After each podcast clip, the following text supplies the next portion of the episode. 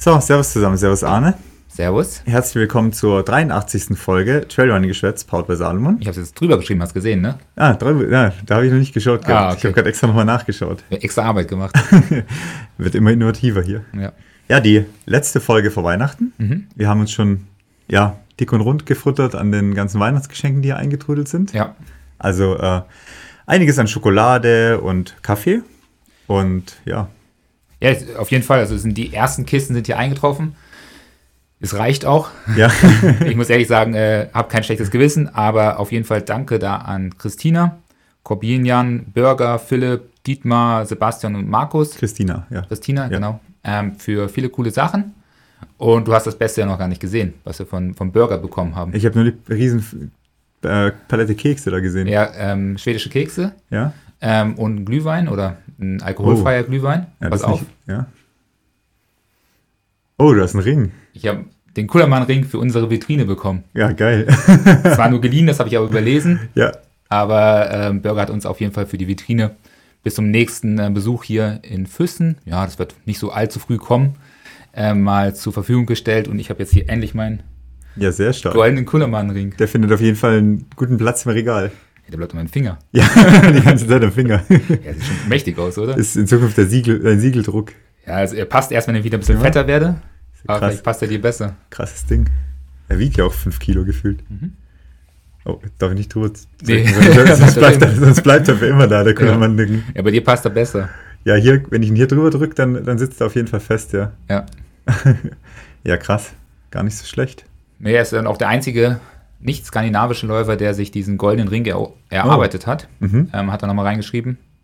Und ja, mal schauen. Hätte ich ähm, weniger qualitativ erwartet. Ja, es ist mega. Ist krass, ja. Also ein fettes, dickes Ding. Also, Also kannst du auch jemand mit erschlagen, auf jeden Fall. dreimal 100 Meilen laufen will, beim Kullermann, Ja. kann sich den Ring sichern. Genau, ansonsten hat er uns hier auch nochmal äh, die Flyers von seinem Lauf mitgeschickt. Ich glaube, da kann man auch fairerweise nochmal Werbung für machen. Ähm, Schweriner Seentrail, coole kleine Veranstaltung. So klein ist die gar nicht. Da sind schon einige klein dabei. ist die eigentlich Ja. gar nicht, ja. Ähm, die achte Auflage, los geht's am 16. März 2024. Also wer Bock hat, nochmal ähm, sich so einen coolen Vorbereitungslauf ähm, rund um den Schweriner Seentrail ähm, anzutun, der kann dort 61 Kilometer oder die 33 Kilometer im Angriff nehmen. Letztes Jahr eine richtige ähm, Schlammschlacht. Das heißt, für 2024 wahrscheinlich das beste Wetter und die besten Bedingungen im Frühling, sich im Norden äh, von Deutschland einen Trail anzutun. Ja, auch gerade, weil wir uns halt doch ja relativ viel auf den Süden immer konzentrieren. Was ganz cool ist, weil es halt wirklich im Süden stattfindet und ähm, äh, im, im Norden stattfindet, nicht im Süden sozusagen. Und wenn man schaut, letztes Jahr hatte man auf die Langdistanz doch an die 200 Teilnehmer. Ähm, auf die mittlere Distanz waren ja auch ungefähr 200 am Start. Und auch, es gibt auch noch eine Kurzdistanz, ja, wie du gesagt hast. Und auch da waren ungefähr 100 Teilnehmer am Start. Also Ja. von dem her gar nicht so eine kleine Geschichte. Und soweit ich weiß, sind das auch jetzt nicht nur so hier äh, 50 Meter Trail, sondern ich glaube durchaus sehr anspruchsvolle, herausfordernde Wege rund um den ganzen See. Ähm, wie, wie gesagt, letztes Jahr sind sie dann teilweise in den See gerutscht, die Wege, weil da musste man dann über die Bäume rüberklettern, um halbwegs trockenen Fußes da rumzukommen. Hat meistens nicht geklappt, aber ich glaube, wenn es cooles Wetter ist, dann lässt sich da richtig schön laufen. Also 16. März passt, denke ich, auch für viele nochmal ein Vorbereitungslauf für die Zugspitze, für Chiemgau, für Innsbruck, Harzquerung, keine Ahnung, was man vorhat, ähm, ähm, kann man da sicherlich ähm, einen coolen Lauf mit einbauen. Genau, also wer da noch was schauen will, schaut sich einfach auf der Webseite vom Schweriner Seentrail um. Und ja, danke an den Bürger. Ja. Also der Ring wird auf jeden Fall hier erstmal den Ehrenplatz bekommen. Ja. genau, dann, ähm, ja, zu den News war gar nicht so viel los. Ähm, ja, oder eigentlich so wie gar nichts äh, los jetzt an News. Keine großen Rennen mehr am Wochenende gewesen. Ähm, bei mir hat der Max Kirschbaum hat noch den äh, Xmas äh, Trail vom Hartfüßler Trail gewonnen, die 47 Kilometer mit einer Stunde, äh, vier Stunden und acht Minuten. Also da äh, ging der Sieg an Max Kirschbaum. Aber ansonsten war jetzt gar nicht groß was ein Wettkampf am Wochenende mehr. Nee, ich hatte auch einen Teilnehmer, der ist Dritter geworden, über die 30 Kilometer, also da Glückwunsch an Christian. Ähm, aber ja, sonst war, glaube ich, auch nichts los. Der ein oder andere vor Silvesterlauf war. Winterlaufserien teilweise Winterlauf, noch oder sowas, ja. Genau, Augsburg und so. Aber kleinere Sachen nur. Genau, in der Trail-Szene nicht mehr so viel los gewesen. Genau, ähm, was haben wir noch? Ähm, ihr könnt euch beim Trail-Magazin wieder bewerben. ihr heißt, wenn ihr, äh, ja, nicht alt seid.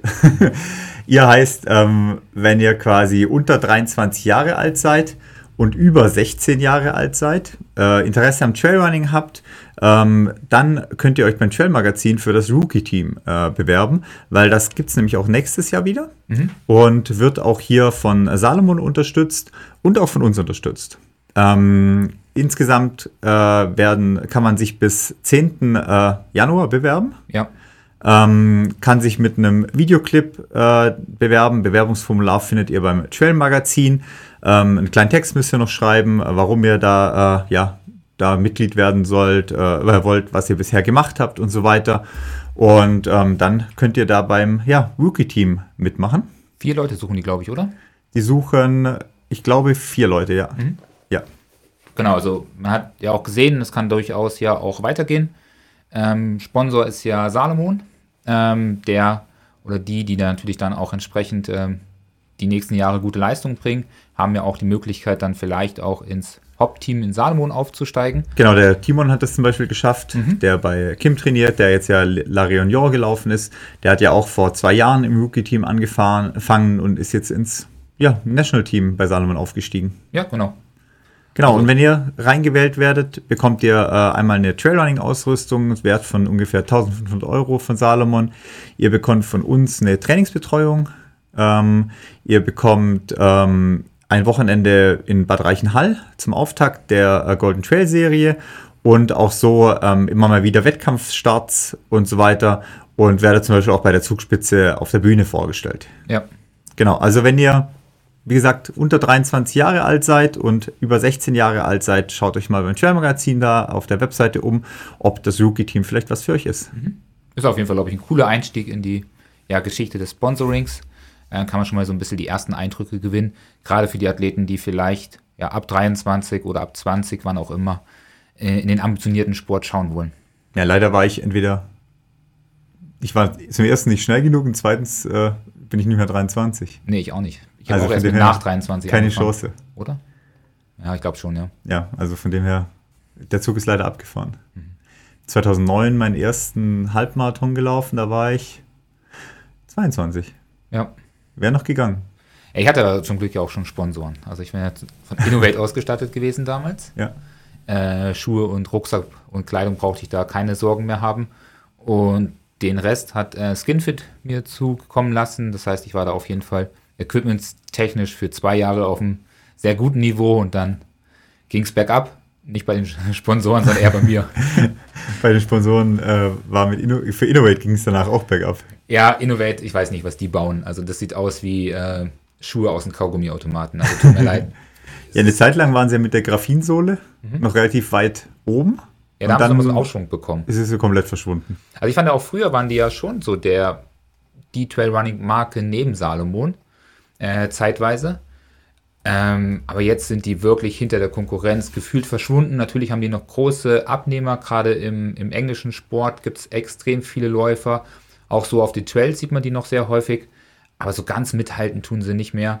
Und die Schuhe in den letzten zwei Jahren sehen irgendwie echt aus wie aus einem Automaten zusammengebaut, beziehungsweise aus einem 3D-Drucker. Also wenn Innovate zuhört, vielleicht könnt ihr uns ja mit ein paar Schuhe vom Gegenteil überzeugen. Ja, bitte. Also früher war ich ein großer Fan, aber jetzt würde ich, glaube ich, damit nicht freiwillig mehr laufen. Ja, also wie gesagt, ähm, wer äh, Rookie-Team sich anschauen will, kann sich da gerne auf der Webseite äh, beim Trail-Magazin informieren. Ja, und kriegt Schuhe von Salomon. Und kriegt Schuhe von Salomon, nicht von Innovate. Ja, das auch nicht verkehrt ist. Ja, genau, dann Aber jedem das seine. Also ich will niemanden genau. äh, hier...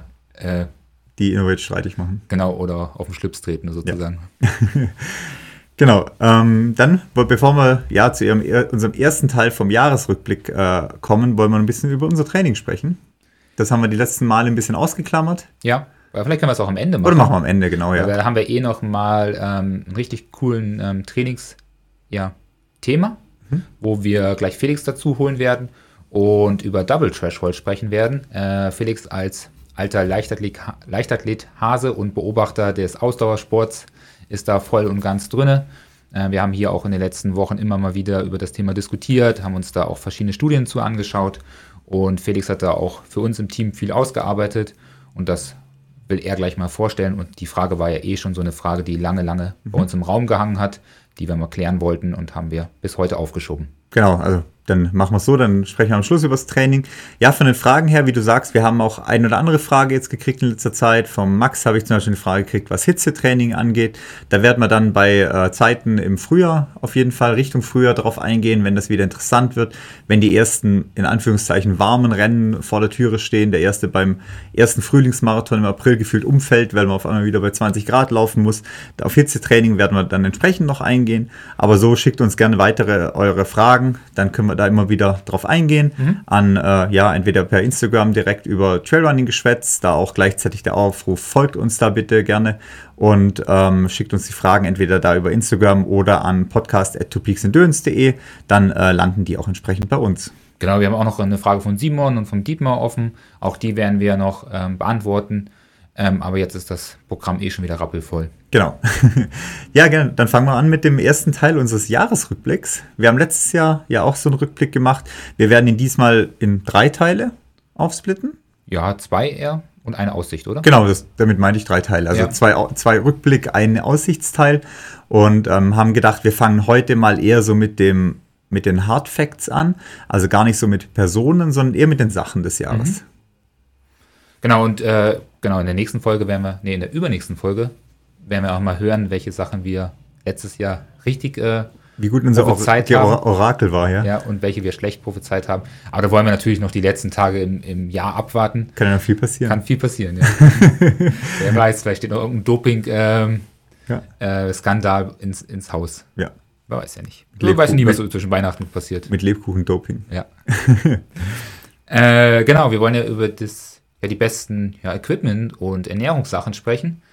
Ähm, vielleicht fangen wir mit der Ernährung an. Was denkst du da? Ja, machen, würde ich sagen, fangen wir damit an.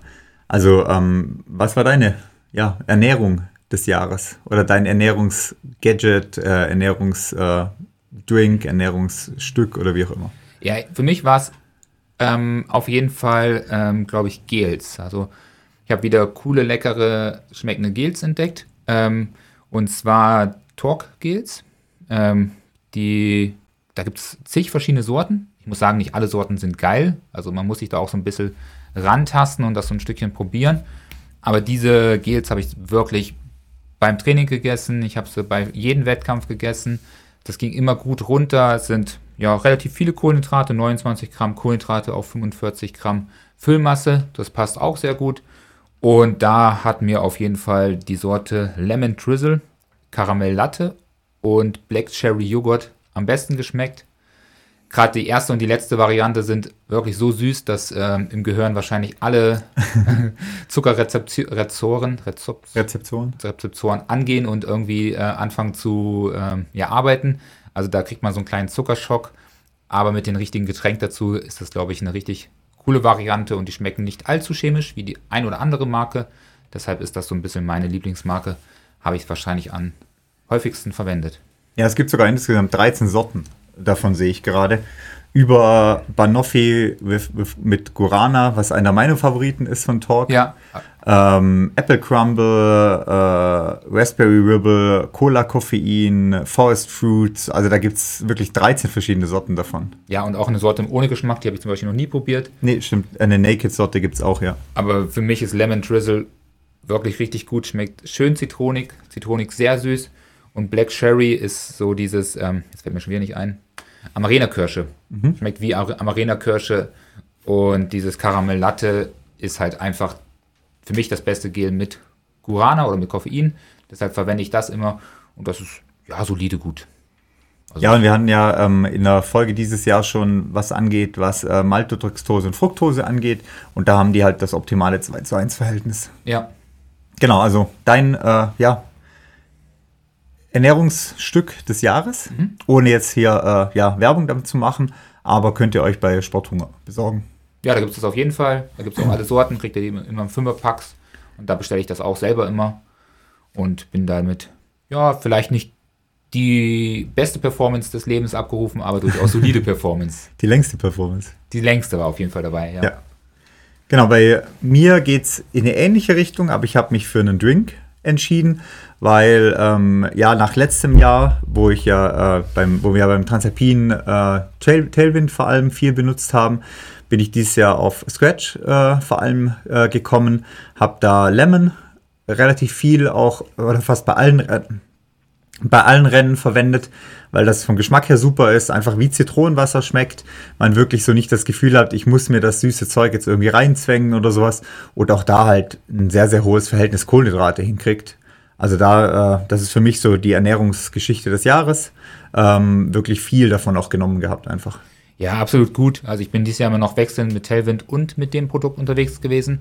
Aber gerade dieses ja, Lemon-Mix äh, von Scratch in Verbindung mit richtig süßen Gels von Torque waren für mich wirklich auch die beste Kombination, hat super funktioniert. Und wenn man da nicht gleich sich sieben Löffel reinhaut in den Flask, sondern eher diese ja, drei bis ja, vier. Ja, so drei bis vier geht ganz gut eigentlich. Dann ja. mischt sich das auch super, dann hat man auch eine gute Kohlenhydratdichte, so 70 Gramm etwa pro Flasche, was wirklich auch eine gute Verpflegung ist für die ganz langen oder für die kurzen Rennen. Ja, man muss nur ein bisschen aufpassen, wenn man wirklich drei, vier Löffel verwendet, würde ich erst Pulver reintun, dann die Flasche halb auffüllen, dann schütteln, dass sich vermischt und dann den Rest der Flasche auffüllen, dass man einfach keine Klumpen drin hat. Mhm. Weil wenn man komplett voll macht und nur noch so einen halben Zentimeter Luft zum Schütteln hat, dann löst sich doch ein bisschen schwieriger auf. Ja, aber wobei auch ähm, im Rennen selber habe ich eigentlich keine Probleme damit gehabt. Also da habe ich ja auch die vier Löffel schon vorgefüllt in meine Flask und dann die Flask ja nur an den VPs mit Wasser aufgetankt und eigentlich war da nirgendwo was äh, verdickt. Also spannend wird es erst ab 4 plus. Mhm. Da wird es dann sehr ähm, dickflüssig. Gefühl löst, sich, löst es sich auch immer wieder auf, aber ich empfehle es dann nicht, ähm, drauf ankommen zu lassen. Da muss man vielleicht mit Support zusammenarbeiten, wenn man sich da wirklich so 100 Gramm Kohlenhydrate in der Flask reinhauen möchte. Dann ist es aber auch sehr teuer, dann wird es schon Gold, was man da trinkt. Ja, dann ist eine Flasche 7 Euro oder irgendwie sowas. Ja. Also von dem her, bei den, wenn man weniger dosiert, ist es günstiger und dann geht das schon auch. Genau, kommt nur weniger Power an. Ja, ja also von dem her, das war mein, äh, mein äh, Drink des Jahres. Äh, Himbeere ist nicht so geil. Lemon ist deutlich geiler. Habe ich ehrlich gesagt noch nie probiert, die Himbeere. Ja, also Lemon lohnt sich da auf jeden Fall. Mhm. Ja, wenn wir äh, dabei sind, dann gehen wir generell zu äh, ja, Equipment. Ja, willst du die, die letzte Frage oder die vorletzte ja, Frage genau. Ja, Die, deine größte Neuentdeckung bei Equipment, weil ja, die schließt sich ja so ein bisschen bei dir, glaube ich, an die Ernährung an. Ja, also ich habe überlegt, ob ich irgendwas habe, was ich irgendwie gefunden habe dieses Jahr, was neu ist, aber ich habe jetzt keinen neuen Rucksack oder so, ich habe keine neue Jacke oder Hose oder sowas, wo ich sage, das ist genau das, wo ich mich dran erinnere, was ich jeden Tag verwendet habe, was ich nicht mehr missen werde. Ähm, meine Neuentdeckung ist ähm, definitiv Snickers.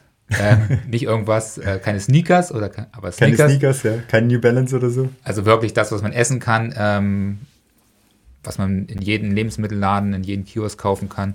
Das ist auf jeden Fall meine Neuentdeckung für die Trails weil man so gerade bei den langen Läufen, wo man auch nicht ganz so schnell unterwegs ist oder auch mal bei den schnellen Sachen, wenn man noch mal was Festes essen kann, durchaus relativ einfach und ja, kostengünstig ähm, Energie bekommt. Ähm, es ist immer nur ein Zusatz bei mir zu den Gels, zu den Kohlenhydratgetränken, weil da gibt es dann nicht schnell genug Energie. Aber gerade so, wenn du morgens aus dem Bett fällst, kein Frühstück hattest, hau den Snickers rein und dann gehst du los, gehst laufen und dann sind die ersten ja, Kilometer schon mal halbwegs vernünftiges Frühstück im Magen. Oder auch das letzte Ding, was man sich vielleicht im Stadtblock nochmal gönnt. Ja. Wenn man jetzt zum Beispiel wegen der ja, Ausrüstungskontrolle sich ein bisschen früher Richtung Stadtblock bewegen muss, dann einfach nochmal Snickers reinhauen. Ja, also ich habe da auf jeden Fall, die Idee ist so ein bisschen von Rosanna gekommen, die hat das schon immer gemacht und hat da immer wieder von erzählt und dass sie das immer so als Kombi zu den ähm, Gels und sowas isst. Ähm, ja, ich habe es ausprobiert und ich muss sagen, ist eine gute Variante. Man kriegt gut Zucker und man, auch gerade dann, wenn man morgens nicht so viel gegessen hat oder nichts Schmeckt geschafft hat noch. zu essen, dann kann man es noch essen. Ja. Aber es gibt noch so neu, habe ich jetzt gesehen, äh, Snickers Creamy, ja. Cream oder sowas. Da sind noch, noch mehr Erdnüsse drin und weniger harte Masse. Die will ich noch probieren. Ah, also nochmal was Neues. Ja. Im Sommer kannst du auch noch Snickers Eis die reinpacken. ja. Gibt es auch im Kühlregal. Ja, ich habe bestimmt fünf, sechs Packungen, also diese Lang. sechser Packungen da aufgegessen dieses Jahr. Ähm, ja, dieses ein oder andere Snickers ist aber auch mal weggekommen, wenn ich nicht beim sportlicher Aktivität war. das ist immer das Gefahr, also dass ich abends auf dem Sofa sitze und denke, jetzt haue ich mir so ein Gel aus, dem, aus der Vorratskammer rein, passiert relativ selten. Aber wenn man ja. weiß, dass da Snickers rumliegen, ist die Gefahr halt größer. Ja, wenn man sie noch im Kühlschrank gepackt hat, dann ist es noch besser. Ja, stimmt. ja, coole Geschichte auf jeden Fall. Und eine vor allem einfache Geschichte, wie du sagst.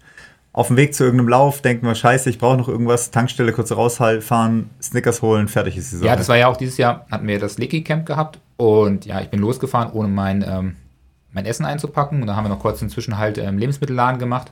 Habe ich mir einfach äh, ein paar Snickers gekauft und war halt für die ganze, ähm, für die ganzen Trail Tours ausgerüstet, ohne dass ich jetzt einen großen Aufwand betreiben musste.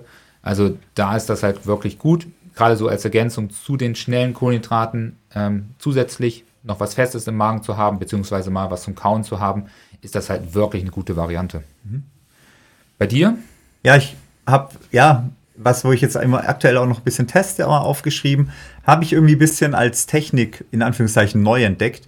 Ähm, ich habe ja vor ein paar Wochen die Sonto Wings äh, mal vorgestellt und jetzt teste ich gerade die Open Run Pro von Shox was ja beides Kopfhörer sind, die mit Knochenschall arbeiten. Mhm. Und bisher habe ich die Technik immer so ein bisschen verschmäht, weil ich mir immer dachte, ja, das funktioniert doch nicht gescheit. Du hast auch von dem ersten Schocks, wo du noch hast, nicht ganz so gut berichtet. Mir war das irgendwie so ein Riesenklotz da am Ohr und ich habe mir irgendwie gedacht, das kann nicht funktionieren von der Technik. Ich muss irgendwie in-Ohr hören, um äh, da irgendwie auch laut Musik hören zu können, um ja, mich daraus abschalten zu können von der Umwelt und so weiter. Ähm, und jetzt durch die Sunto Wings und jetzt auch durch die Schocks bin ich echt so ein bisschen überrascht oder positiv überzeugt von dieser äh, Technik wieder. Ja. Weil man, zum einen hat man den Vorteil natürlich, du hörst ein bisschen was, was um dich rum passiert. Ähm, du hörst dein Atmen, du hörst deine Schritte auch so ein bisschen, was ich halt in letzter Zeit einfach unterdrückt habe durch Innenohr-Kopfhörer und das eine oder andere Mal ganz schön erschrocken bin, wenn irgendein E-Bike-Fahrer an mir vorbeizieht. Ja. Oder wenn doch ein, auf dem Radweg oder auf dem Feldweg dann irgendwie ein Bauer mit, mit einem Traktor von hinten kommt oder sowas. Aber mit den neuen, mit der neuen Generation von Kopfhörer macht es echt Bock auch zu laufen, habe ich jetzt wieder festgestellt. Und die alten waren, glaube ich, ein bisschen klobig unterm Ohr. Jetzt mit den neuen geht es auch mit dem Stirnband ganz gut inzwischen. Mhm. Also, das ist so für mich so meine Neuentdeckung an Equipment einfach, weil ich jetzt, ja, echt gerne damit laufe jetzt soweit. Ja, ich glaube, ich muss das auch nochmal probieren für mich. Ich hatte ja diese alten äh, von Shocks früher, habe ich glaube ich mal vor vier, fünf, sechs Folgen erzählt. Ja, da war ich nicht ganz so hundertprozentig äh, begeistert. Gerade in der Winterzeit hat das doch sehr gestört mit Mütze, mit ähm, Stirnband. Da war das eher nervig vom System her. Jetzt machen sie aber einen deutlich besseren Eindruck. Ähm, vielleicht bin ich da auch wieder mit unterwegs und ja, wenn das Ohr ein bisschen wehtut, aber man dafür halt nicht vom LKW-Fahrer oder Traktorfahrer andere, mitgenommen wird. Das Weh Ohr. Ja, da ist das doch eine gute Alternative. Ja, also das ist so meine Entdeckung. Ähm, werde ich in den nächsten Folgen auch irgendwann mal noch genauer darüber berichten, über die äh, Schocks, aber soweit erstmal meine neue Entdeckung auf jeden Fall. Ja, früher haben wir es immer ganz einfach gemacht. Wir sind immer ähm, gerade auf diesen Waldwegen.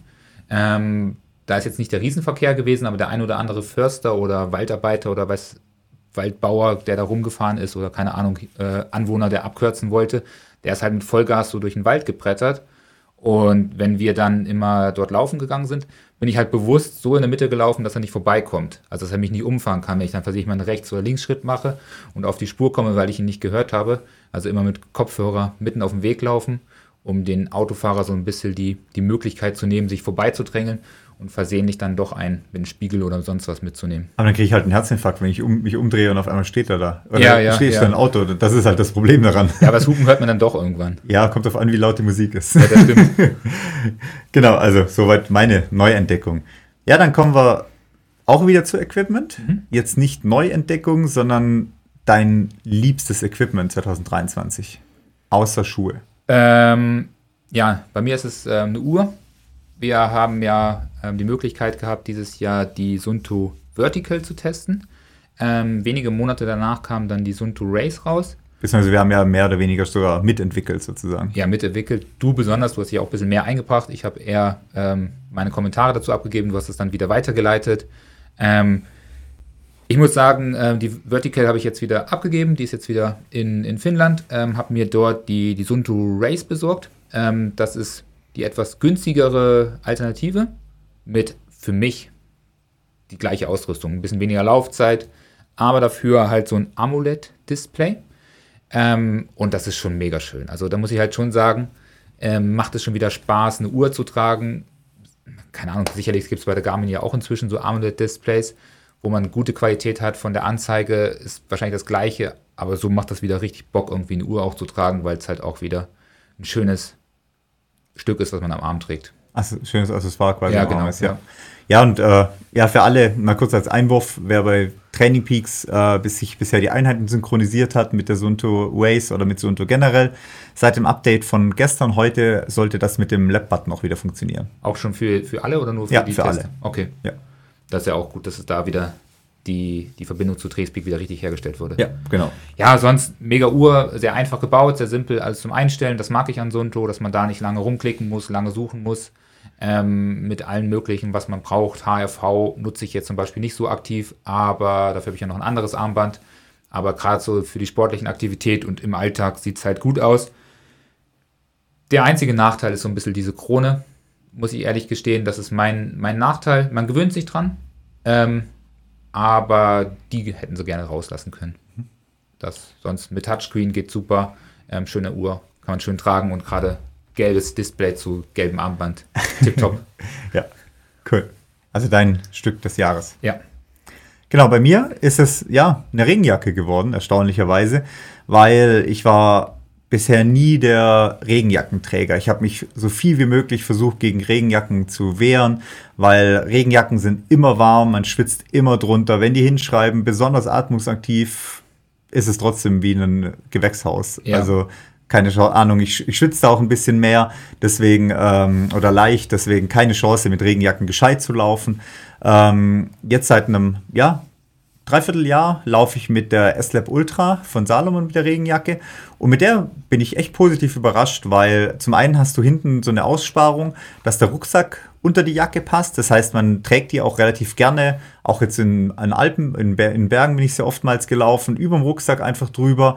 Man kommt trotzdem an die Flaschen einigermaßen vorne hin, kann trinken trotzdem. Und ähm, ja, man schwitzt doch nicht so drunter, wie ich gedacht habe bei der. Ja. Und ähm, das war echt so mein Equipment des Jahres. Dass ich jetzt doch, gerade in letzter Zeit, wo wir, das Wetter nicht so ganz sicher war, doch mehr Läufe mit Regenjacke gemacht habe, als ich es normalerweise gemacht hätte, wo ich gedacht hätte, ach was, es sind eh nur fünf Regentropfen, ich laufe nur mit Windjacke. Ja, letztes Jahr war es ja auch irgendwie gefühlt nicht so regnerisch wie dieses Jahr. Dieses Jahr war es deutlich regnerischer. Wir mussten doch häufiger Ja, die, gerade jetzt im Herbst, ja. die Regenjacken jetzt wieder auspacken. Und da muss ich dir auf jeden Fall zustimmen. Im Gesamten eine richtig gute Regenjacke, ähm, die gut funktioniert, nicht so laut ist, nicht so viel knistert. Das mag ich manchmal nicht, wenn das sehr billige Regenjacken sind, dann knistern die so laut beim Laufen. Dann hörst du es die ganze Zeit am Ohr immer irgendwie rumrasseln. Ähm, hat alles, was es braucht. Vorne eine Tasche, um irgendwie Notfallschlüssel reinzupacken. Kapuze, wenn es nochmal richtig, richtig zäh wird. Auch wenn ich das nicht wirklich häufig benutze. Also Kapuze muss schon arschkalt Da sein. muss es schon richtig böse werden. ja, ähm, also funktioniert gut, ist einfach, ist simpel, nicht mit viel Schnickschnack. Ich finde es eigentlich eine richtig gute, solide Jacke für gar nicht so teuren Preis, oder? Ja, ich glaube, 300 kostet trotzdem. Ja. Ah, okay, ja. Also von dem her war ich, das ist für mich das Ding, weil ich, wie gesagt, mit Regenjacken, egal von welcher Marke, also auch die äh, Bonatti von Salomon, wo es da- wo es ja auch noch gibt, damit bin ich nie so richtig warm geworden. Jetzt mit der S-Lab Ultra super zu, top zufrieden. Ja. Aber war die nicht ein bisschen günstiger und die, ähm, die S-Lab, die wir, die wir haben wir nicht, oder? Ich dachte, es wäre keine S-Lab. Doch, das ist die. Okay. Ja. Okay, dann habe ich mich getäuscht. Ja. ja, es gibt dann noch eine Abstufung mit der Bonatti Trail, Ja. die gibt es noch. Und ähm, entsprechend, äh, ja, die funktioniert aber genauso. Also ähm, von dem her, das ist nur vom Material ein bisschen anders, aber auch eine solide Jacke auf jeden Okay, Fall. ja. Genau. Ähm, dann letzte Kategorie, Schuhe. Ja, ähm, wir haben ja eh schon gerade drüber gesprochen, äh, Innovate oder Salomon. Ist es dieses Jahr auf jeden Fall ein Salomon. Ähm, wir werden von den Herrschaften natürlich auch ein bisschen unterstützt und ausgerüstet, aber nichtsdestotrotz ähm, kann ich sagen, ist es auf jeden Fall mein Lieblingsschuh zu diesen ganzen anderen Schuhen, die ich auch tragen durfte, probieren durfte, von Adidas, Brooks. Habe einige Schuhe die letzten Jahre an den Füßen gehabt, die alle so solide waren, aber keiner kommt ran an einen S-Lab Pulsar 2. Also, das ist eine Maschine, 180 Gramm in äh, Normalgröße am Fuß. Da, da weiß man auf jeden Fall, heute kracht's. Da wird von vornherein gesagt, wer hier die Intervalle äh, gewinnt, wer, wer das Rennen gewinnen möchte. Gut, ich nicht, aber zumindest habe ich den Eindruck, wenn ich diesen Schuh anziehe, dass heute alles funktioniert und für mich eindeutig der Schuh des Jahres. Ich bin damit äh, die 55 Kilometer in OCC gelaufen. Ich bin äh, mit einer älteren Variante, aber genauso gut mit dem 1er Modell, den äh, Marathon gelaufen in Imst beim, beim Schierkant, hat super funktioniert und ich benutze ihn zweimal die Woche bei jedem Trail-Intervall ist er auf jeden Fall dabei Und mal eine Stunde lockerer Dauerlauf fällt ja auch ganz gut aus wenn man die Trails, wenn man die Intervalle abgebrochen hat zum Beispiel. Wenn man dann doch am ersten merkt, keinen Bock auf Intervalle. Ja. Oder sich genau die Intervallwaldstrecke aussucht, wo noch zu viel Schnee liegt. Ja, also wirklich guter Schuh und auch gar nicht mehr so teuer, kriegt man auch hier und da schon ein richtig gutes Angebot. Also der S-Lab Pulsar ist ein cooler Schuh für alle, die ähm, ein bisschen schneller mögen und ähm, auch mit leichten ähm, Schuhen zurechtkommen. Wenig Profil, aber dadurch, dass man halt so direkt am Boden ist, braucht man das auch nicht weil man da einfach ein gutes äh, Gefühl für, die, für den Untergrund hat und einen guten äh, Fußkontrolle durch diese minimalen Sachen. Und wer die alten Nike-Schuhe von früher kennt, es fühlt sich an wie so ein alter Nike-Schuh. Und deshalb liebe ich das auch. So in den zwei Zehner Jahren, da hatten die Nikes eigentlich richtig coole Schuhe, so eine leichte Platte drinne, die schön abfedert, wo man schon ein bisschen abdrückt, wo man schon bei den ersten drei Schritten merkt, so heute, ja, heute geht was. Ja, also auf jeden Fall keine schlechte Wahl. Den bin ich noch nicht gelaufen. Da bin nee. ich, glaube ich, zu schwer dafür. Du hast ihn auch noch nicht und das 1 Modell steht immer im Karton bei dir. Ja. genau. Ähm, ja, bei mir. Ähm, das ist halt der Unterschied. Ja, für die langen Distanzen taugt er mir nichts. Ja. Auf 100 Meilen laufe ich den nicht. Nee, aber ähm, ja, ich habe ja auch einiges getestet dieses Jahr, war zum Beispiel sehr überzeugt von der, von einem Grip, zum Beispiel von einem Trabuco, von dem neuen oder auch von dem Fuji Speed, von dem Grip, von der Essex-Sohle sehr überzeugt gewesen dieses Jahr. Ähm, bin auch den einen oder anderen von anderen Marken gelaufen, von Brooks bin ich dann gelaufen, ähm, von Icebug auch mal gelaufen dieses Saucony Jahr. hast du auch angehabt. Saucony habe ich mal getestet, den Peregrine, der war auf nassen Verhältnissen eine Katastrophe zum Beispiel. Also da wirklich auch viel durchgetestet dieses Jahr. Ähm, ich habe so einen geteilten ersten Platz. Einmal für den Alltag bin ich sehr, sehr viel den Thundercross äh, gelaufen von Salomon, der mich wirklich positiv überrascht hat, nachdem wir am Anfang beide ein bisschen skeptisch waren, weil doch relativ viel Material am Schuh äh, ist, bin ich denn doch bei vielen, ja, härteren Alpintouren dann viel gelaufen. Also ja. auch viel mit Kletteranteil teilweise, wo wir zum Angenstein äh, hoch sind. Oder auch eine nassere Tour mit Tobi zusammen. War auch mit dem Thundercross. Also da hat er mich sehr überzeugt, der Schuh, weil auch der Grip von der Kontergrip-Sohle bombastisch ist bei dem Thundercross. Ähm, und der geteilte erste Platz geht gleichzeitig auch noch an den Genesis äh, S-Lab. Den habe ich leider viel zu spät aus dem Karton rausgeholt weil ich dachte, den spare ich mir noch auf für irgendwelche ja, Rennen, weil ich ja im Sommer jetzt erstmal seit der Zugspitze dann kein Rennen gelaufen bin. Habe ihn dann doch für einen Trainingslauf mal rausgeholt im September äh, in Chamonix. Und da war ich dann ein bisschen enttäuscht, dass ich ihn nicht früher ausgepackt habe, weil das wirklich halt auch ein mega genialer Schuh ist und über alles einfach drüber rollt ähm, und man einen super Halt drin hat eigentlich. Ja, ja, top auf jeden Fall. Also beide Schuhe eine gute Variante. Der Thundercross gerade im Herbst hat er sich auf jeden Fall nochmal ähm, als ja, richtig positiv herausgestellt, weil das dickere Obermaterial dann ähm, nicht so das Problem war. Im Hochsommer ja, doch noch fast Nässe abgehalten hat, wie ja. fast ein Gore-Tex-Schuh. Also ja. man ist relativ lange trocken geblieben damit. Aber bei, bei 30 Grad kann man den leider nicht anziehen. Dafür ist er nicht geeignet. Das ist also der Schuh, der für die ersten Bergtouren und für die letzten Bergtouren geeignet ist. Ähm, ein Genesis ist dagegen halt äh, ein Arounder, gerade im Sommer auch gut einsetzbar, weil er relativ dünnes Material auch hat. Und wie du sagst, den kannst du halt auf Speed laufen. Ich meine auch zum Beispiel hat man den beim, hm, wie heißt der? Ähm, jetzt fällt mir Name nicht ein. Äh, Mathieu Blanchard ist den beim UTMB letztes Jahr zum Beispiel gelaufen. Nee, auch der, der Dings ist den bei Golden Trail Serie gelaufen. Wie heißt der? Ähm, der Gewinner. Remy Bonnet. Remy Bonnet, genau. Der hat den auch angehabt. Tatsächlich habe ich nicht nochmal nachgeschaut auf die Bildern. Hat er auch in Genesis angehabt. Ähm, also man kann ihn auch wirklich sehr wechselhaft anziehen, von Ultra bis zu Genau, neben Blanchard ist er nämlich beim UTMB nämlich gelaufen, ja. ja. Also Courtney hat den, glaube ich, auch das Jahr ja immer angehabt. Genau, Courtney hat dieses Jahr schon die neue Version für nächstes Jahr ja. äh, angehabt. Also von dem her taugt er wirklich auch für 100 Meilen. Also perfekter Allrounder, wenn man so ein bisschen im alpinen Gelände unterwegs ist, aber nicht so genau weiß, wird es heute schneller oder langsamer. Für einen Intervall würde ich ihn jetzt nicht anziehen und vielleicht auch nicht für einen 20 Kilometer Speed Trail, aber der Remy Bonnet kann damit auch laufen. Ja, der kann auch mit Holzpantoffeln am Schuh laufen, am Fuß laufen. Ja, der wird vielleicht knapp nach hinten, aber genau. Ja, als wir auf jeden Fall. Ja, das auf jeden Fall. ja. ja. also soweit mal der erste Teil unseres Rückblicks. Nächstes Mal dann mehr auf die äh, Läufer spezifiziert, Läufer, Läuferin des Jahres und so weiter, Leistung des Jahres. Nationale Sachen. Genau, und, aber soweit jetzt erstmal zu den, ja, Facts um uns rum sozusagen. Ja. Genau. Dann holen wir jetzt mal den Felix mit dazu, mhm. weil der Felix hat uns ein Trainingsthema mitgebracht, Double Chest Hold. Mhm. So, kommen wir zu unserem trainingswissenschaftlichen Thema. Dafür haben wir uns heute Verstärkung geholt. Servus Felix. Servus. Genau, weil wir haben uns nämlich heute mal ein Thema angenommen, was ja vielleicht in letzter Zeit bei vielen von euch schon durch Strava geistert. Bei dem einen oder anderen sieht man das, äh, dass teilweise was, ja, zwei Einheiten an einem Tag auftauchen die sich nicht äh, meistens auf eine Intervalleinheit und eine Ausdauereinheit oder zwei Ausdauereinheiten beschränken, sondern sich so ganz ominös Double Threshold Einheiten äh, schimpfen.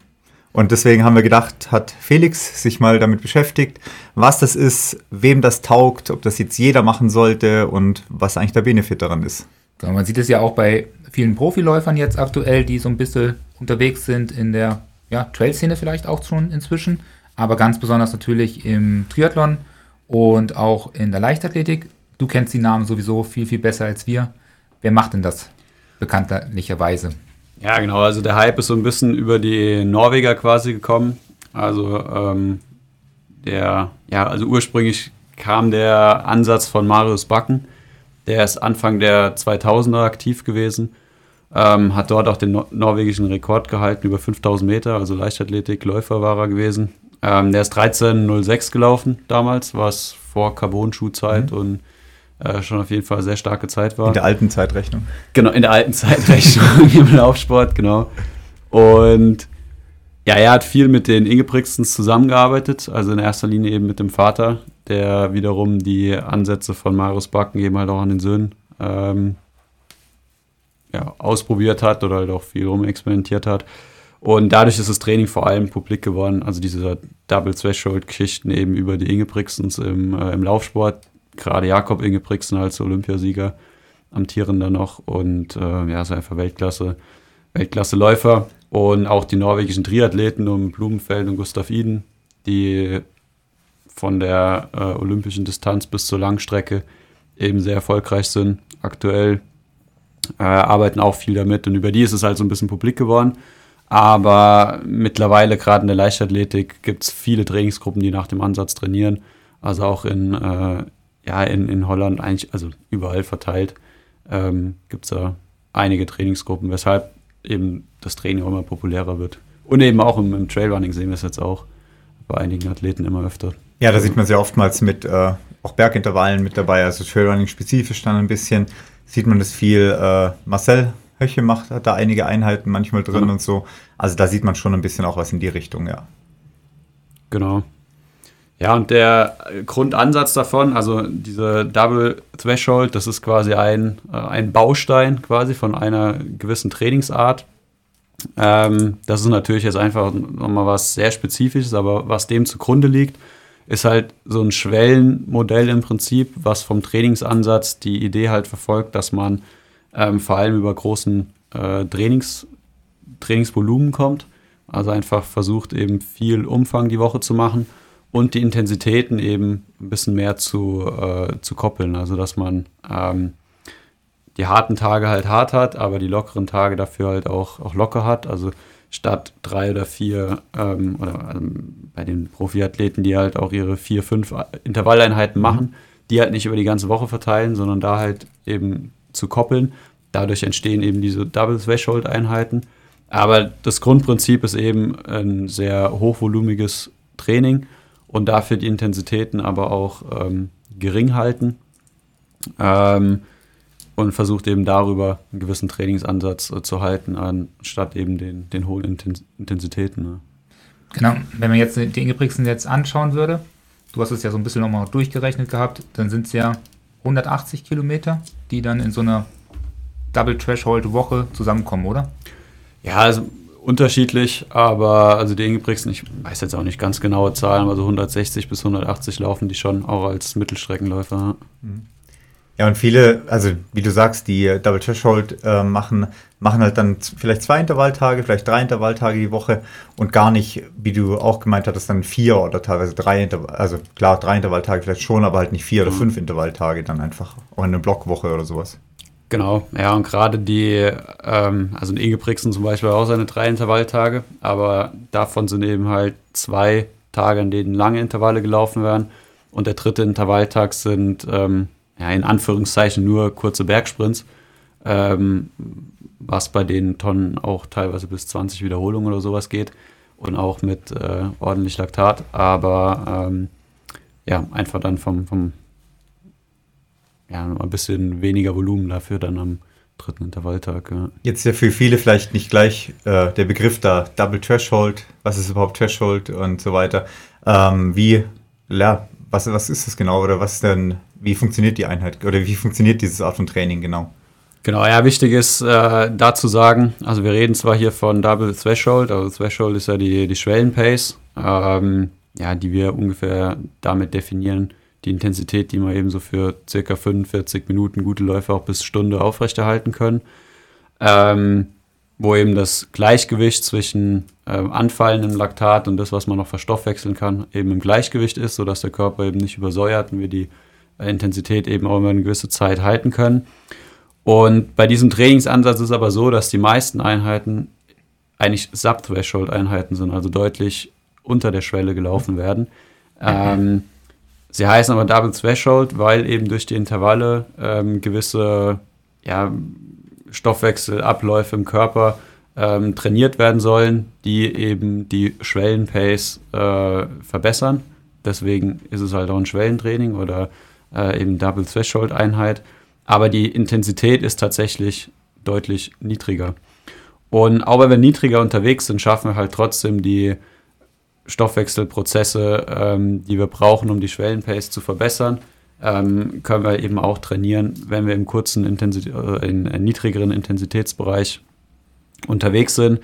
Ähm, die arbeiten dort eben halt vor allem auch mit, mit kurzen Pausen. Also Einheiten wie ja, zehnmal drei Minuten mit nur einer Minute Pause dazwischen oder ähm, vier bis fünfmal sechs Minuten mit auch nur ein bis zwei Minuten Pause dazwischen. Ähm, das ist eben der eine große Block ähm, an, an Einheiten, die sie machen, um da einfach über hohes Volumen im niedrigeren Intensitätsbereich gewisse Reize zu setzen. Ähm, zweiter Teil, gerade jetzt eben halt auch für die Mittelstreckler äh, oder auch beim Triathlon eben für die olympische Distanz interessant ist dann ja, so Einheiten, also Mikrointervalle, die sie durchführen. Ähm, das sind dann Einheiten wie 20 mal 400 Meter zum Beispiel. Dort wird dann aber auch die 400 Meter deutlich von der Pace her über der Schwelle gelaufen. Die Pause bei aber auch nur 30 Sekunden belassen. Und dadurch kann man eben eine höhere Geschwindigkeit laufen, ähm, ist aber von der Gesamtbelastung her auch immer noch im eher Sub-Threshold-Bereich unterwegs. Immer noch unter 20 Minuten Belastungszeit im Prinzip. Genau, Oder ja, das, 20 das kommt auch dazu. Minuten, ja. ja. Genau, und ähm, du hast eben einen, also einen höheren Reiz auf die Geschwindigkeit, aber von der Gesamtbelastung her bist du immer noch im äh, niedrigen Intensitätsbereich unterwegs. Ähm, was natürlich auch dazu führt, dass es von der ähm, ja, mechanischen Belastung her oder von der Anstrengung eben, nie, eben so eine Einheit eben nicht so reinhaut wie ähm, jetzt so eine hochintensive Intervalleinheit ähm, wo du am Ende dann, wenn man sich jetzt nur die Pace anschauen würde, die gleiche Zeit vielleicht äh, verbracht hat in hohen, in hohen Geschwindigkeiten.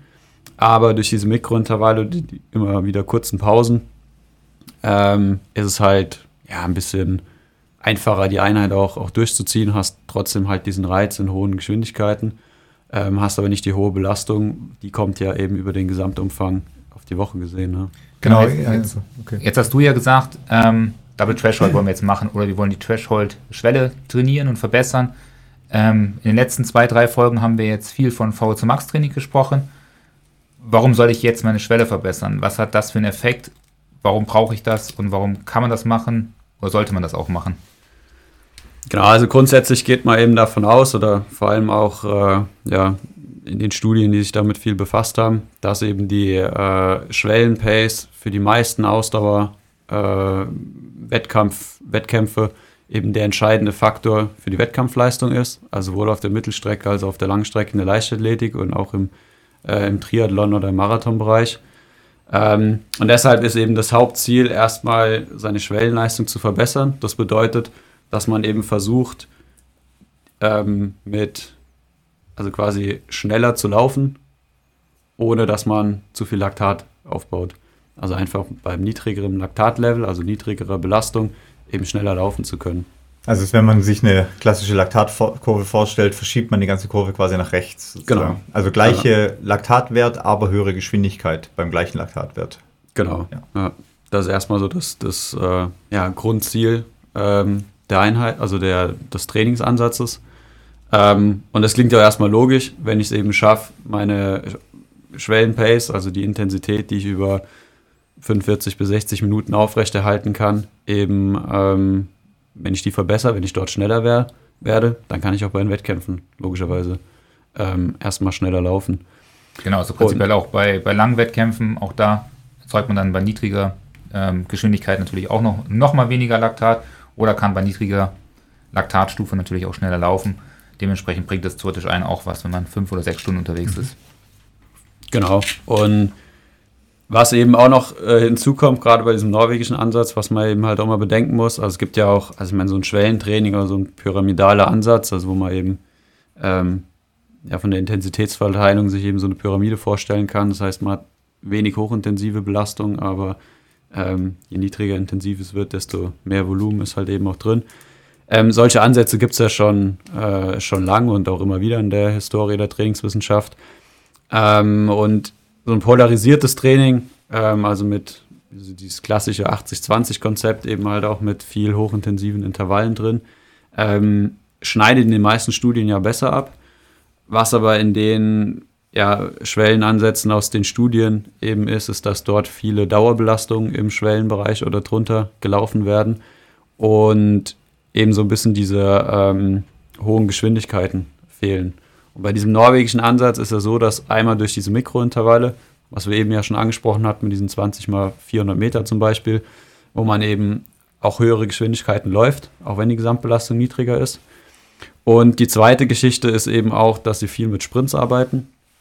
Also da gibt es auch an den Nicht-Intervalltagen, ähm, werden nach dem Dauerlauf 8 mal 60 Meter, 8 mal 100 Meter sowas hinzugefügt, um halt auch einfach diese ähm, ja auch das Nervensystem zu trainieren, die, die Motorunits äh, auszubilden und ähm, ja, was wir quasi als Laufeffizienz eben bezeichnen, ähm, was ja auch wichtig ist, um eben auch die Geschwindigkeit in der VZ Max oder eben in hohen Geschwindigkeitsbereichen äh, verbessern zu können. Das kommt eben hier halt auch noch dazu, was ein großer Unterschied ist gegenüber herkömmlichen Schwellenmodellen. Genau, aber das ist ja kein, kein typisches ähm, Double Threshold Training. Also so gerade so ähm, ja, ähm, ja, kleinere Sprints mit einzubauen oder du Sprungtraining, Krafttraining. Das ergänzt ja einfach auch nochmal jegliche Form von Trainingseinheiten und bringt natürlich einen Mehrwert.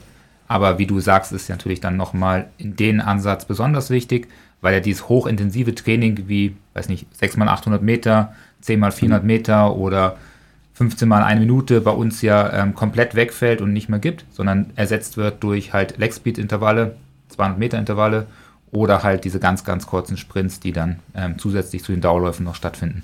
Genau, ja. Und noch auf die Frage auch äh, noch darauf einzugehen, auch, ähm, ja, warum ähm, ja, wir quasi viel über V2 Max reden, aber hier jetzt eigentlich gar kein V2 Max drin ist, muss man eben auch sagen, dass, also V2 Max kann man nicht nur steigern eben über viele hochintensive Intervalle, sondern eben vor allem auch übers Volumen. Ähm, auch hier hat man dann eben eine, ja, hohes Herzminutenvolumen über lange Zeit. Das heißt, wir ähm, ja, verwerten einfach viel Sauerstoff über die Woche, Woche gesehen. Und auch darüber äh, ja, steigert man dann ja, letztendlich auch die, auch die VO2 Max. Ähm, das darf man halt nicht berücksichtigen, also äh, muss man hier auch entsprechend berücksichtigen. Und ja, von, von daher ähm, steht es eine, die eine Trainingsform jetzt auch gar nicht groß irgendwie in Konkurrenz mit der anderen, weil bei beiden äh, Methoden trainiert man eine gewisse oder trainiert man eigentlich ähnliche Bereiche. Also du wirst mit beiden Trainingsmethoden die VO2 Max steigern und du wirst mit beiden Trainingsmethoden, vor allem wenn man aus dieser VO2 Max-Geschichte dann eben auch anfängt, eben die Intervalle wieder ähm, länger werden zu lassen, dort halt auch vermehrt wieder in so einen Schwellenbereich reinzugehen, äh, wird man auch seine Schwellenleistung ähm, verbessern. Die Frage ist dann eben, okay, warum, also für wen ist jetzt vielleicht das eine Konzept besser, für wen das andere. Und da ist, man muss halt bedenken, wenn man so ein klassisches V2 Max Training macht, das wird für die meisten super gut funktionieren, aber gerade wenn du eben äh, sehr schnelle Läufe hast, dann müssen die eben auch extrem hohe Geschwindigkeiten bei diesen hochintensiven Intervallen laufen, um da eben halt auch die ähm, ja, maximales Herzminutenvolumen auch erreichen zu können zum Beispiel. Und das ist halt eine extrem hohe äh, Belastung wieder für die Muskulatur, für die Sehnen, für die Bänder, weil eben extrem hohe Geschwindigkeiten auch gelaufen werden müssen. Genau, und auch für die Erholung ist es dann durchaus eine zähe Sache, wenn man davon zwei, drei oder vier Einheiten macht, dann erholt sich der Körper natürlich auch deutlich, deutlich langsamer und hat dann auch mehr zu kämpfen über die Woche gesehen. Genau. Also wenn man vom Training her so weit ist, dass man zwei Intervalleinheiten die Woche zum Beispiel macht, dann ist es kein Problem, weil dann hat man genügend Zeit dazwischen, sich auch entsprechend wieder zu, äh, zu erholen. Ähm, ist vielleicht vom Trainingsumfang eh noch nicht so weit, ähm, sodass man auch da einfach aus wenig Zeit viel rausholen kann. So ein Schwellenmodell funktioniert halt wirklich nur, wenn man auch entsprechend den Umfang auch mitnimmt. Das heißt, ähm, hier braucht man einfach auch ein gewisses Trainingsvolumen, die zeitliche Kapazität dafür und vor allem auch die Erfahrung dafür. Und dann ist es halt eben der Vorteil, gerade für schnelle Läufer, dass sie ähm, eben mit geringerer Belastung ähm, quasi einen ähnlichen Trainingseffekt erzielen können. Klar, sie haben dann höheres Volumen, aber die Intensität ist halt geringer. Das heißt, diese Spitzen auf die äh, ja, Muskulatur, auf die, auf die ganze mechanische Struktur ist halt ähm, geringer als bei so einem klassischen VO2 Max Training, bei dem sie ja dann für so super Läufer reichen halt zwei VO2 Max Intervalle nicht aus, um die gewünschten Reize zu setzen. Das heißt, da musst du auf drei VO2 Max Intervalle gehen oder sogar vier irgendwann. Und dann wird es halt irgendwann C. Ja, und durch die Sub-Threshold-Sachen äh, kann ich ja auch quasi die Zeit, die ich in den Intervallen verbringe, halt deutlich nach oben schrauben. Wenn ich jetzt überlege, jemand, der da wirklich sch schnell ist oder ambitionierter Sportler ist, der macht da keine Ahnung, 6 mal 2000 in der einen Einheit, in der anderen Einheit nochmal 12 mal 1000. Ja. Dann bist du irgendwo bei äh, wahrscheinlich 70 Minuten äh, Threshold-Training oder Sub-Threshold-Training. Und wenn du das halt in einer Einheit verpacken willst, dann musst du schon irgendwie, für, für keine Ahnung, 9 mal 2000 Meter machen oder 10 mal 2000 Meter machen oder sowas. Genau, ja. Also ist dann schon, das in einer zu, durchzubringen, ist halt auch einfach nicht machbar von der Zeit her. Also ja. das Sub-Threshold-Training Training ist ja immer eine Möglichkeit, die Zeit, die du nahe der Schwelle trainierst, nochmal zu optimieren, im Gegensatz zu einer Einheit. Genau. Klar, man könnte auch sagen, okay, wir machen hier jetzt halt äh, hochintensive Intervalle an der Schwelle oder leicht drüber, ähm, setzen da einen hohen Reiz auf die V2 Max, ähm, hat dadurch eben einen geringeren Umfang. Aber ähm, ja, die, die rein mechanische Belastung ist halt einfach nochmal eine deutlich höhere. Und wenn ich eben bei ja, weniger Prozent der V2 Max unterwegs bin, dadurch aber viel mehr Zeit in dem Bereich unterwegs bin, wie du schon gesagt hast, ähm, erzielt man halt auch einen gewünschten ähm, Effekt, auch was die V2 Max angeht und vor allem auch was die Laktatverstoffwechslung angeht. Jetzt können wir vielleicht nochmal darüber sprechen, warum ähm, die Einheiten nicht nur viel Erfahrung bedarfen, sondern auch so ein bisschen spezieller sind, weil man dort vielleicht nicht über Pace, Watt oder Herzfrequenz äh, steuern kann, sondern natürlich eigentlich normalerweise eine andere Steuerungsmöglichkeit verwenden sollte. Genau, also die Norweger verwenden halt hier viel äh, Laktatmessung und da muss man halt auch sagen, dass die in äh, jeder, ein, also jeder intensiven Einheit auch ähm, Laktatmessungen durchführen. Das heißt also jetzt nicht nach jeder Wiederholung, aber eben in regelmäßigen Abständen auch äh, während der Einheit. Und da geht es eben auch darum, eben zu schauen, dass man wirklich auch die passende Intensität trifft. Ähm, ich meine, an dem einen Tag, wenn man jetzt nach Pace gehen würde, an dem einen Tag bist du halt gut drauf und dann kannst du halt einen Dreierschnitt laufen an der, äh, an der Schwelle. Am äh, nächsten Tag läufst du vielleicht eher nur 3,10. Wenn du aber jetzt jedes Mal drei laufen würdest, dann bist du halt an dem einen Tag äh, im richtigen Bereich, an dem anderen Tag bist du halt eher äh, drüber oder drunter und hast eben nicht den gewünschten Bereich. Deshalb gehen die halt nach ähm, nach Laktat, um da halt so genau wie möglich den Belastungsbereich ähm, ab, also treffen zu können. Was sicherlich eine gute Methode ist, aber halt auch eine sehr teure Methode und für die ja, meisten Sportler halt auch nicht umsetzbar. Also du hast ähm, klar so ein Laktatgerät, wenn du ein gutes holst, das ist preislich noch im Rahmen. Aber dann brauchst du ja die, äh, die Stifte, wo du die Messstreifen, ja, genau, Messstreifen, ja. Und da kostet ein Messstreifen 2 Euro irgendwas, glaube ich. Und ähm, ja, wenn du halt überlegst, du hast drei Einheiten die Woche, wo du messen willst, verbrauchst dort fünf, sechs Messstreifen pro Einheit. Ja, dann kommt schon Dann was- wird's halt teuer. halt teuer ja. Und du musst das Laktatgerät dann, oh, keine Ahnung, auf den Berg legen. Und wenn du oben ankommst, direkt, zack, einmal, Äh. einmal aufs Ohr stechen, Ohr drücken, Messstreifen hinhalten und wieder messen quasi. Ja, auf der Bahn ist nochmal einfacher durchzuführen. Ja, Berg ist dann auch logistisch schon wieder schwieriger. Dann brauchst du eigentlich schon wieder deinen äh, Kompagnon, der da mit hochläuft oder wie auch immer. Und du musst dann halt auch, also wenn, wenn du über Laktatmessung steuern willst, musst du halt einfach regelmäßig messen. Weil wenn du halt nur ab, ab und zu mal misst, dann hast du halt einfach nicht die ähm, Genauigkeit in der, in, der, in der Messung, weil du einfach dann die, den Erfahrungswerte nicht hast oder auch da eben über Messfehler oder Schwankungen halt viel passieren kann. Ne? Genau, jetzt hast du ja gesagt, es sind ja keine Threshold-Einheiten. Threshold-Einheiten werden bei 4 Millimol ungefähr gelaufen. 3,8 bis 4.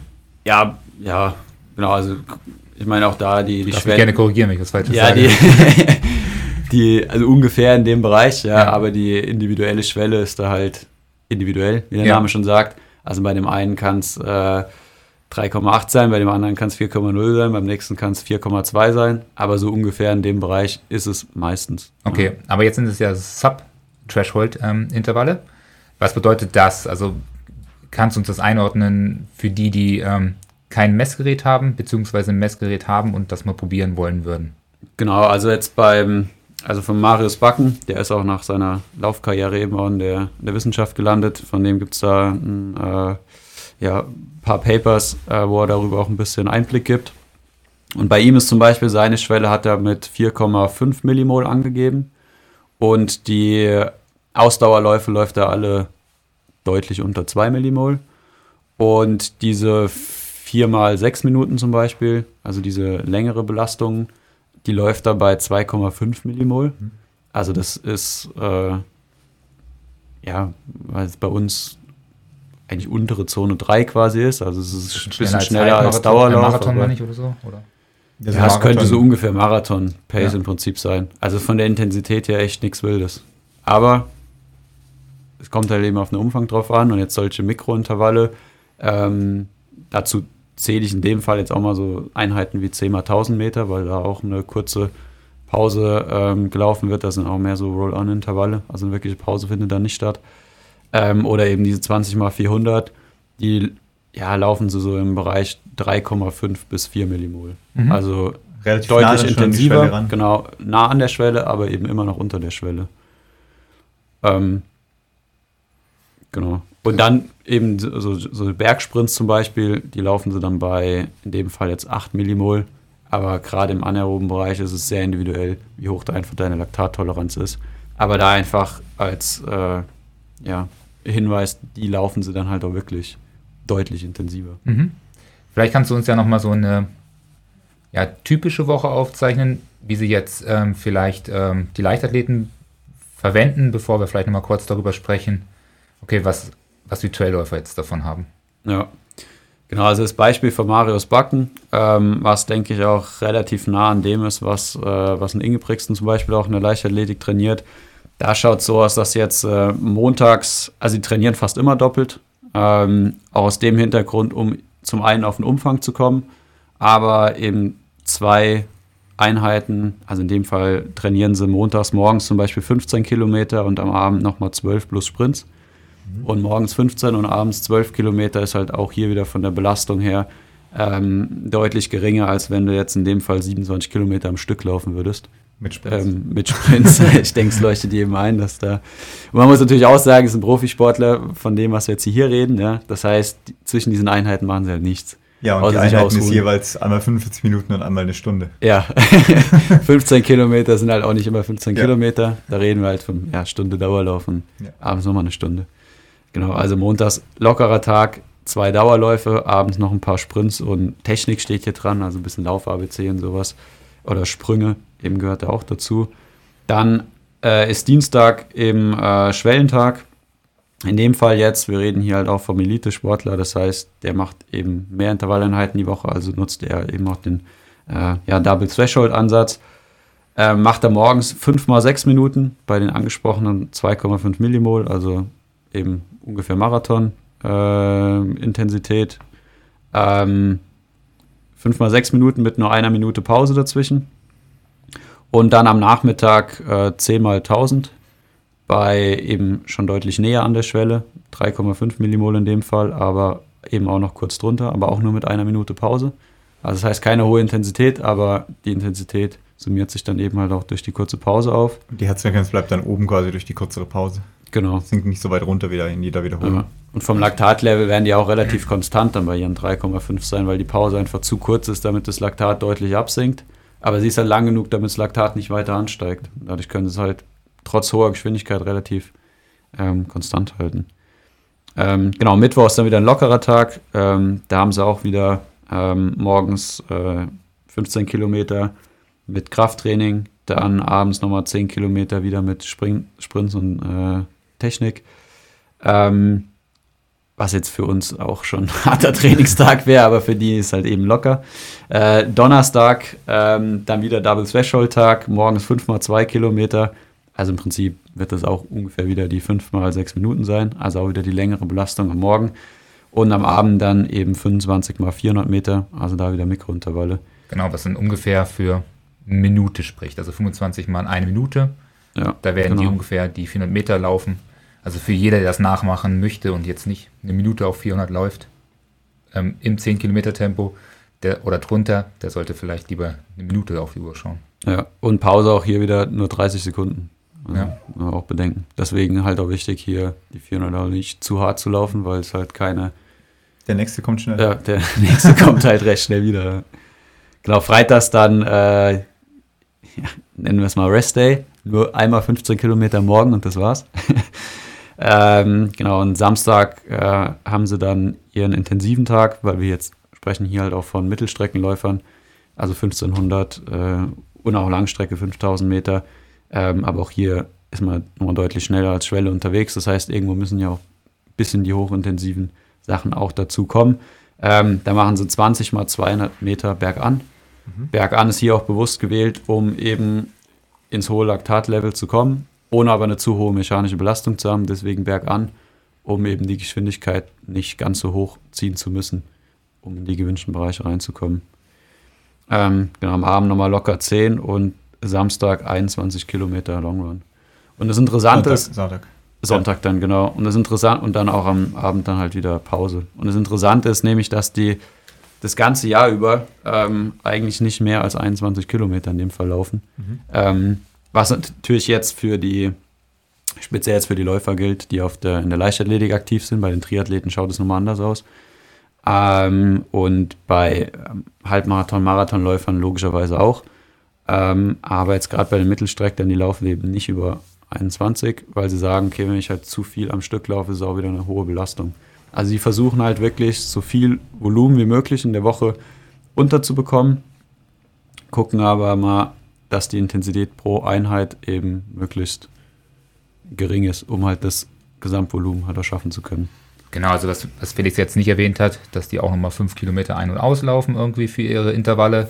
Also da kommt ordentlich Kilometer zusammen, die jetzt natürlich für uns auch sehr unrealistisch sind, weil viele Läufer dann mal schnell halbe Stunde ein- und auslaufen und dann noch die Intervalle. Das heißt, da ist dann so eine Einheit, wie du sie benannt hast, mit fünf mal sechs Minuten, durchaus dann mal 90 Minuten lang, was dann vielleicht auch ein Tucken zu viel ist für ja sehr, sehr viele Athleten der Welt.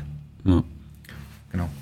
Ja, und jetzt mal darauf äh, zu kommen, was eben halt auch im, im, im Trailrunning oder jetzt für nicht Weltspitze äh, quasi interessant ist, ähm, ist, glaube ich, trotzdem gerade für Läufer, die sehr erfahren sind, grundsätzlich einen hohen Umfang gewohnt sind oder auch vertragen oder zumindest auf einem guten Level sind und sagen, okay, ich bin jetzt auch gesundheitlich so weit, dass ich das auch noch ein bisschen steigern könnte ähm, und halt auch in einem ja, guten Level unterwegs sind. Ähm, denke ich, macht es Sinn, so einen Schwellenansatz auch ähm, mal auszuprobieren oder auch im, im Trailrunning eben durchzuführen. Und also zum Beispiel ein Athlet, der jetzt zwei Intervalle auch im VZ Max-Bereich super hinbekommt, aber eigentlich auch noch ein drittes unterbringen könnte, ähm, denke ich, ist es eine Option zu sagen, okay, man versucht halt erstmal einfach mit zwei Schwellenintervalle plus eben ein, ähm, eine V2 Max-Einheit jetzt im Winter unterzubekommen, dann hast du die Intensität drin, du hast trotzdem aber auch noch ein bisschen mehr Volumen drin und eben nicht zu viel harte Intensität drin, sodass man den Läufer, der dann eben noch mehr Intervalle, noch mehr Intensität machen müsste, auch nicht kaputt macht und nicht über seine Grenze bringt. Ähm, genau, und dieses Double Threshold wäre dann quasi dann nochmal der nächste Schritt. Die Steuerung Genau. dann nochmal, Äh, sagt, also das, das Modell funktioniert auch äh, ohne diesen Double Threshold. Also ähm, bei den, bei den Holländ, äh, Holländer, bei den Frauen auf der Mittelstrecke zum Beispiel, die auch diesen Ansatz wählen, die arbeiten zum Beispiel fast gar nicht nach Double Threshold, weil sie einfach über diese ähm, eine längere Schwelleneinheit schon genug rausholen oder was die manchmal machen, ist dann halt gerade in Wettkampfphasen, dass sie es noch ein bisschen kombinieren. Ähm, das heißt, eine Intervalleinheit haben, dort auch mehr Intensität reinbringen, als äh, jetzt hier zum Beispiel ähm, die, die norwegischen Läufer gerade vorgestellt. Da schaut es dann so aus, dass sie zum Beispiel 10 Minuten äh, Sub-Threshold-Belastung haben, dann eine verkürzte V2-Max-Einheit haben und manchmal noch eine Threshold-Einheit hinten dran haben oder einfach wirklich halt nur diese Kombi aus Threshold, also ja, Threshold-Belastung und hochintensiver Belastung. Weil dadurch kannst du auch quasi das Hochintensive äh, ein bisschen reduzieren, ähm, indem du es eben mit Schwelle noch kombinierst. Das heißt, du hast halt einen ähnlichen ähm, Trainingsreiz, aber die Gesamtbelastung ist halt, also das Volumen ist höher an der Einheit, aber die ähm, Spitzen sind halt weniger, was die Ja, es ja Belastung auch- angeht. Du hast es ja auch ganz am Anfang gesagt, dass gar nicht das Double Threshold, also diese zwei Doppeltage mit zwei Intervallen jeweils, ähm, das ganz Außergewöhnliche sind, sondern dieser ganze hohe Trainingsvolumen über einen ganzen Block oder über eine ganze Woche, je nachdem, wie man da schaut, das ist eigentlich das Entscheidende. Und ob man da jetzt vier Intervalle reinbaut, plus noch ein Leg Speed oder zwei Intervalle plus noch ein Leg Speed und den hohen Volumen, ist gar nicht das Entscheidende, sondern es geht darum, dass man halt den hohen Volumen hat und dann natürlich entsprechend auch die Reize mit den Intervallen hat, um nicht komplett nur auf Volumen zu setzen. Genau. Ja, und wenn du dann eben halt einen Läufer hast, der eben auch noch mehr Intensität verträgt, dann kann man eben sagen, okay, dann probiert man halt eben auch mal Double Threshold aus, was man sagt, okay, ähm, wenn ich eine Sub-Threshold-Einheit eben drin habe, ähm, ja, reizt den Sportler jetzt noch nicht aus. Ich könnte noch mehr Volumen mit ihm machen. Ähm, statt dann die Einheit deutlich länger werden zu lassen, kann man dann eben probieren, okay, wir machen einfach zwei Einheiten.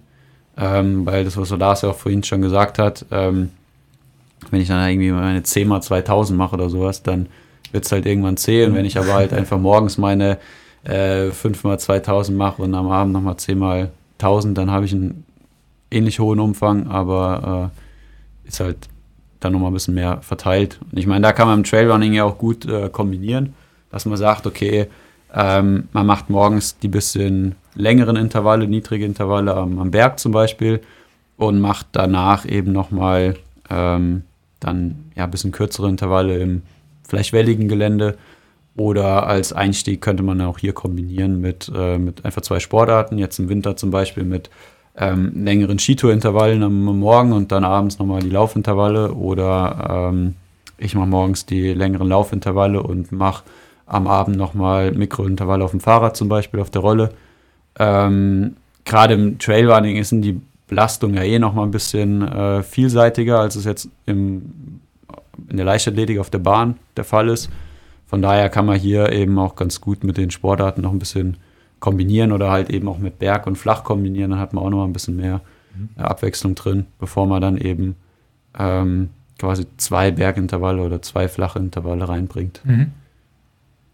Genau, also wie gesagt, sinnvoll für die, wo halt noch weiter das, den Umfang steigern wollen, erstmal, beziehungsweise die Intensitätszeit noch weiter steigern wollen, aber davor erstmal so saubere Trainingswochen hinkriegen, ist erstmal das Wichtigste. Ja. Ja, und was man halt auch sagen muss, ähm, du musst halt für das Training auch die Zeit haben. Du musst auch die Zeit für die Regeneration haben.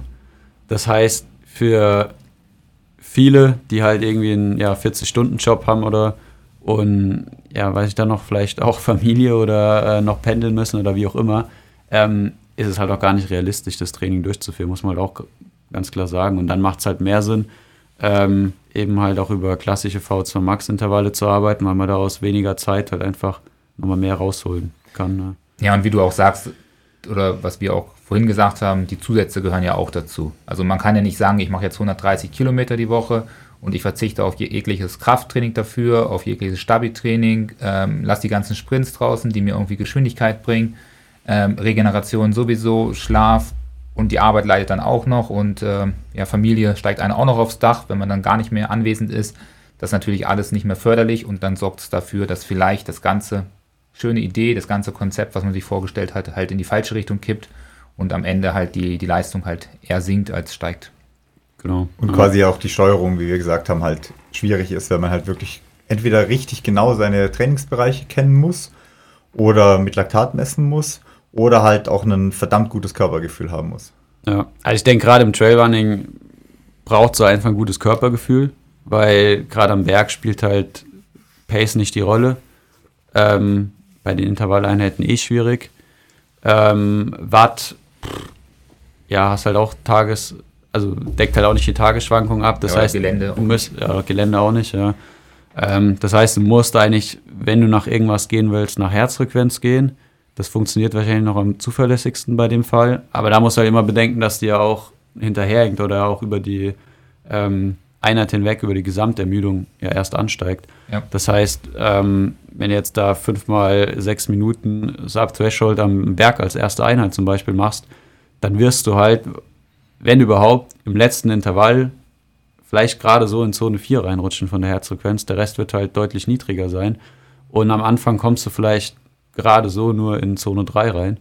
Ähm, das heißt, danach irgendwie zu pacen ist halt auch schwierig. Das heißt, du brauchst einfach ein gutes Tempogefühl, wenn du halt nicht die Möglichkeit hast, äh, regelmäßig und dauerhaft über Laktat zu messen, weil mal Laktat messen ja. bringt halt auch nichts, weil du brauchst halt einfach die, ähm, ja, die Vergleiche oder halt Vergleichswerte ja. und die Erfahrung der, der Werte. Ne? Ja. Also auf jeden Fall, die Idee ist gut. Wenn man nochmal sein Training ein bisschen steigern möchte, dann kann man sicherlich über Sub-Threshold-Einheiten gehen, um den Umfang zu erhöhen. Ähm, eine gute Möglichkeit, die nochmal in sein Training zu bedenken. Aber dieses Double Threshold ähm, trifft wahrscheinlich wirklich nur, also dieses, was du jetzt als Beispiel auch genannt hast, ja. auf sehr, sehr wenige Spitzenathleten bei uns im Trail zu, wo wahrscheinlich ähm, die meisten nicht dazugehören, leider. Wäre ich gerne, aber reicht halt nicht. reicht halt nicht. Ja. ja. ja, weil dann auch einfach die, die Kapazität, auch die zeitliche Kapazität, einfach da schon äh, das meiste ja dran scheitert. Ja. Mhm. Das muss hier vom Sofa aus arbeiten. Ja, das ja. ist ja eh mein Plan. Ausprobieren werde ich es mal. Aber ja, oder die, die, die Radrolle vor den PC stellen zweite Einheit. Ja, wenn ich eine Stunde telefoniere, dann kann man auch mal ein bisschen. kann man auf Subthreshold dann telefonieren machen. Wenn man so laut schnauft, dann weiß man, das braucht das Laktatgerät auch nicht mehr auspacken. Genau.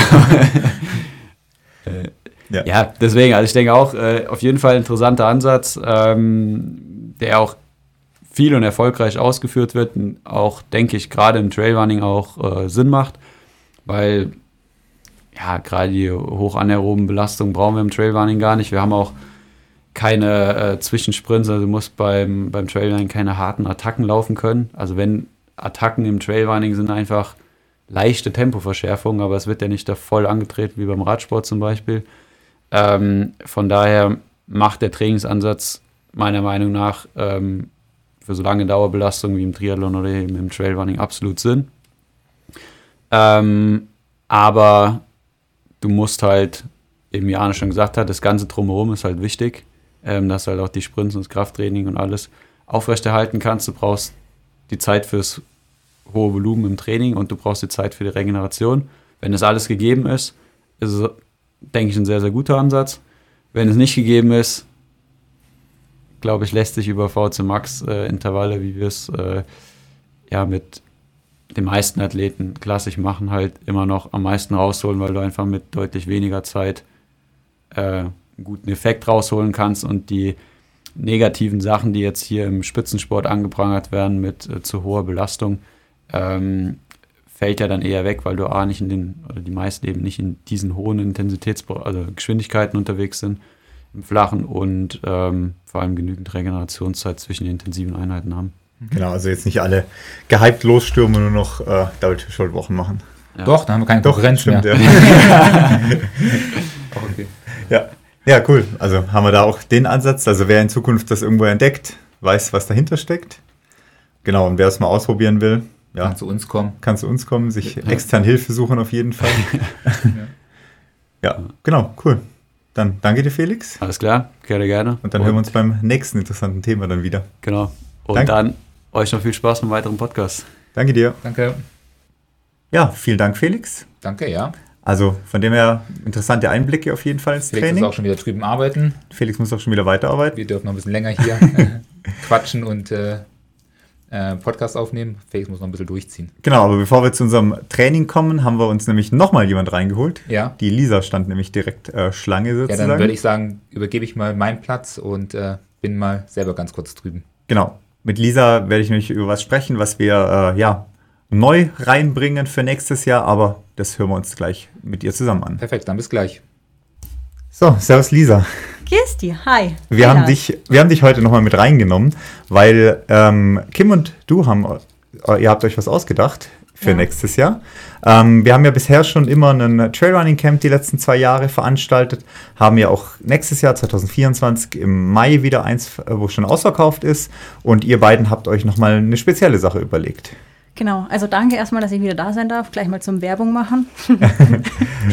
ähm, ja, also Kim und ich haben uns überlegt, ähm, zum Saisonende, also im Oktober, möchten wir nochmal ein Camp anbieten für Trailrunnerinnen, also für die Läuferinnen unter uns, ähm, die einfach nochmal was suchen, die einfach nochmal zum Saisonabschluss ähm, ja, einen schönen Ausklang suchen, sich nochmal fordern möchten und ähm, ja, und das einfach gemeinsam. Also wir werden zwei unterschiedliche Leistungsgruppen haben, dass wir da, dass einfach jeder auf so seine Kosten kommt. Also im Endeffekt haben wir es nicht anders geplant, wie wir das jetzt schon geplant haben im, im Frühjahr. Ähm, nur eben in einer kleineren Gruppe. Also die Plätze sind auch begrenzt. Schnell sein lohnt sich. ähm, und für uns geht es in schöne Südtirol. Hm, wollte gerade sagen, wo habt ihr denn das Ganze Genau. geplant, ja? Ja, für uns geht es nach äh, ins schöne Ahrntal. Da wurden wir, ähm, ja, also das hat uns total angesprochen. Es sind richtig schöne Trails. Es ist, es ist um die Zeit noch schneefrei. Also wir können da auch echt coole Touren machen. Ähm, und wir haben das so weit geplant, dass wir eben von Donnerstag bis Sonntag das Ganze planen, auch wie jetzt schon. Also jetzt seit im April machen wir ja auch von Donnerstag bis Sonntag ähm, das ganze Camp und das werden wir im Oktober dann auch so gestalten, dass wir ähm, uns Donnerstag eben, dass da die Anreise stattfindet, dass wir einfach uns zusammen alle kennenlernen, zusammen einfach mal laufen gehen. Am Abend wird es dann ein gemütliches ähm, Abendessen zusammen geben. Freitag wird es dann eine längere Tour geben. In der Früh haben wir eventuell geplant, eben Kraft, Kräftigungs- und Stabilisierungsprogramm zum Reinkommen. Ähm, und die Abende werden wir so wahrscheinlich gestalten, dass wir während dem guten kulinarischen Essen der Südtiroler Küche ähm, den ein oder anderen Vortrag auch halten werden, damit einfach auch ähm, entstandene Fragen rund ums Trailrunning, Kräftigungsthemen, äh, Laufen bei Nacht oder auch einfach auch, was ist mit der Laufdistanz über 100 Kilometer. Also vielleicht fallen da einfach ein paar Fragen an, die wir einfach in dem, in dem, in dem Zuge dann einfach klären können. Genau, und am Samstag wird es auch nochmal eine längere Tour geben. Und am Sonntag, vielleicht geht es in der Früh gleich für uns raus. Da Vielleicht, Sonnenauf vielleicht genau. Sonnenaufgang laufen. Da gibt es dann eventuell noch die ein oder andere Überraschung. Ist natürlich immer alles ein bisschen wetterbedingt. Aber soweit ist das ganze Programm echt, ähm, ja, richtig gut und ähm, macht bestimmt Spaß. Also wir haben uns da die eine oder andere Sache überlegt. Die Touren sind echt cool und auch richtig schick ist das Hotel, was wir uns da überlegt haben. Also Hm, es was habt ihr denn da rausgesucht als Hotel? ähm, das Hotel Bühl wird ähm, im Ahrntal in St. Ähm, oh Gott, jetzt muss ich nochmal spicken. Ähm, St. Johann. St. Ja, Johann? Ja, im Ja. Ahrntal, ja. Genau. Ähm, und das ist total schön und total einladend. Es hat einen Spa-Bereich, einen Saunabereich, dass wir uns nach den anstrengenden Läufen eben auch entspannen können. Und ähm, genau, es hat Bioküche, also es ist eine Halbpension, die sie uns anbieten, die man buchen kann. Und eben, ja, mit Kulinarik aus der Südtiroler Küche. Ich glaube, Das da klingt auf jeden Fall schon mal gut. kommt jeder Gaumen auf seine Ja. Kosten, ja. Ja. Von den, äh, vom, äh, ja, vom Leistungsniveau, gibt es da irgendwelche Einschränkungen, wo du sagen würdest? Oder was ist da so die Zielgruppe? Genau, also wir ist? möchten definitiv auch ähm, die ambitionierten Läuferinnen ansprechen, aber auch die ähm, Trail-Einsteigerinnen äh, dürfen sich angesprochen äh, fühlen. Also wie gesagt, wir werden zwei Leistungsgruppen machen ähm, und äh, möchten einfach der ambitionierten Läuferin die Chance geben, ihre Saison abzuschließen und eventuell neuen Input für die neue kommende Saison 2025 zu ähm, sammeln. Ähm, aber auch die, die in das Trailrunning einsteigen möchte, soll ähm, Mhm. gefördert und gefordert werden und ähm, soll einfach Fuß fassen können in einer guten Runde, Okay. genau. Wie viele Teilnehmerinnen habt ihr denn geplant? Ja, also zwischen 12 und 14 Teilnehmerinnen können wir, können Mhm. Okay. wir mitnehmen. Ja, genau. macht auch von der Gruppengröße ja auch irgendwo Sinn, wenn ihr das leitet quasi mit zwei Gruppen, dann macht es auch Genau. Sinn, die Gruppen einfach nicht zu groß zu werden zu lassen, um hier auch einfach den Raum für persönlichen Austausch und für Fragen auch immer zu geben, Genau. was ja einfach schwierig ist, wenn das eine zu große anonyme Masse dann auch einfach wird. Genau, genau. Nee, also schnell sein lohnt sich und wie gesagt, vielleicht hat auch der ein oder andere ähm, noch ein Weihnachtsgeschenk, was er gerne seiner ähm, Freundin, Frau ähm, schenken möchte. Oder ähm, ja, also ich glaube, das ist jetzt gerade vor Weihnachten, das ist einfach auch ähm, das ideale Geschenk.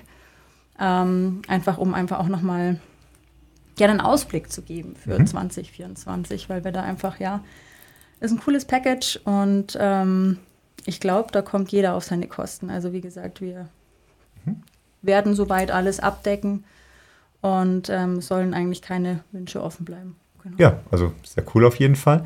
Also wer da äh, Interesse hat, wer jetzt äh, neugierig geworden ist oder wie du sagst, auch noch ein Weihnachtsgeschenk für die Frau sucht, Ja. der kann sich bei uns auf der Webseite darüber auf jeden Fall informieren über das Camp und auch da entsprechend buchen.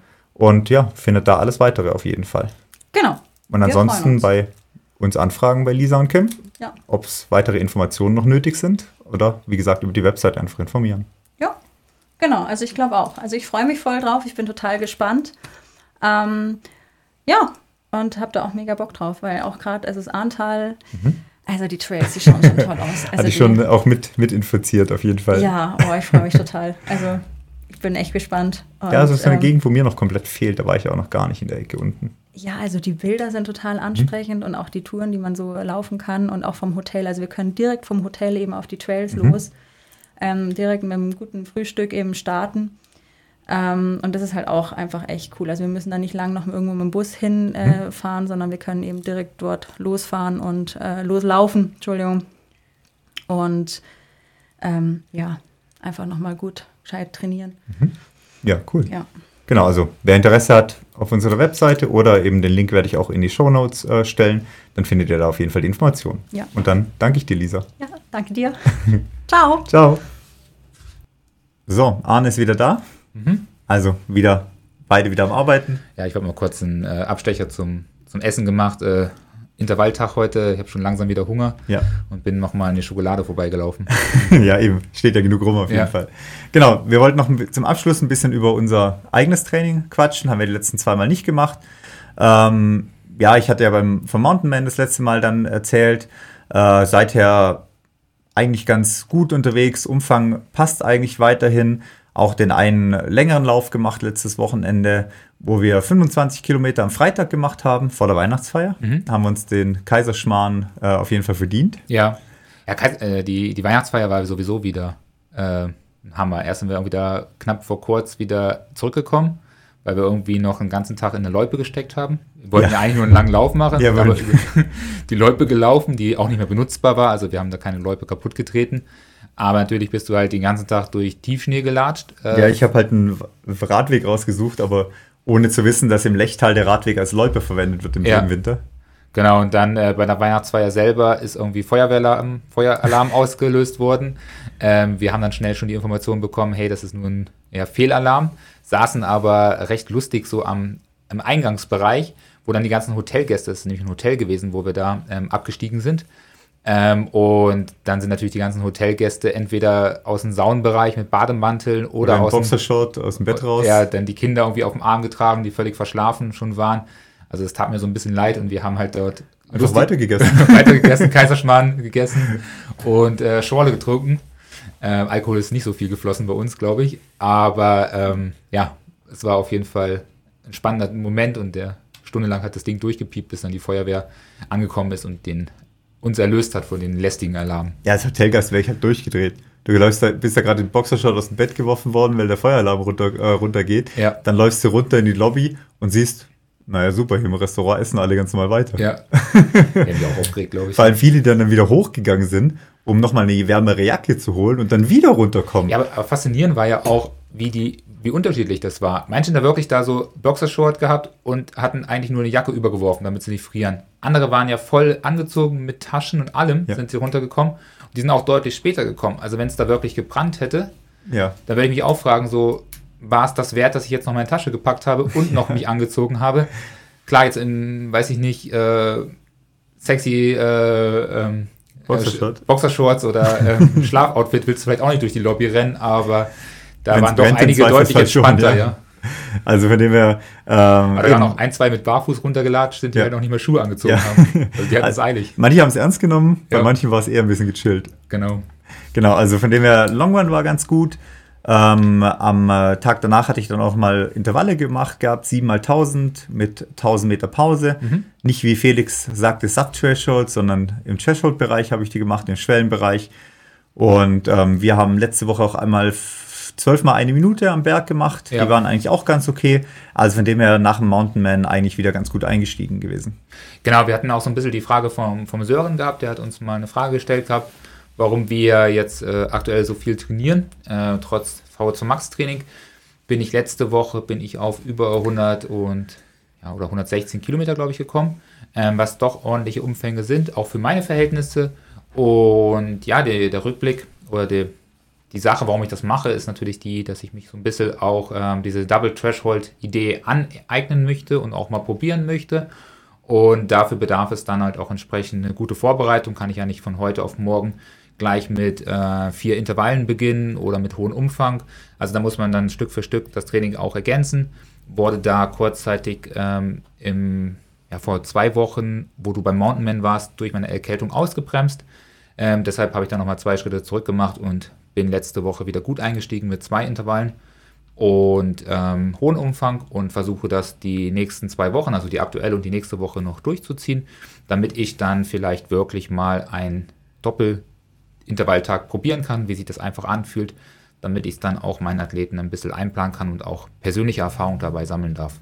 Ja, und ich versuche einfach gerade die Umfänge generell ein bisschen höher zu halten, weil mir das natürlich in dieser schokoladenreichen Zeit hilft, genug Kalorien äh, runterzukriegen, um dann nicht zu viel einzubüßen jetzt äh, über Weihnachten und so weiter, sondern ich will dann eher ja im Frühjahr, also jetzt klar mit einmal ein bis zweimal Intervalle mache ich jetzt gerade auch im Moment, aber dann ähm, eher dann im Januar, Februar wieder ein bisschen noch mehr, noch mal mehr auf Tempo gehen. Aber gleichzeitig versuche ich die äh, ja, Umfänge auch relativ hoch zu halten, weil ich wahrscheinlich schon irgendwann im Frühjahr auch noch einen längeren Lauf irgendwie machen will. Mal schauen, was sich da noch ergibt.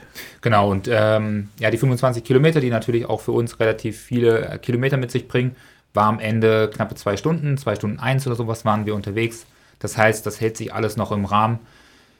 Ähm, ja, mal gucken, wie es funktioniert. Letzte Woche am Sonntag, einen Tag nach dir, habe ich dann die 5 mal 6 Minuten mit einer Minute Pause gemacht, ähm, was ungefähr 1,5 Kilometer sind, ein Stückchen mehr ähm, bei 350er Pace, was dann höchstwahrscheinlich so meine Sub-Threshold-Geschwindigkeit entsprechen dürfte oder sein könnte. Von den Pulswerten und Wattwerten sah es dann auch sehr realistisch aus.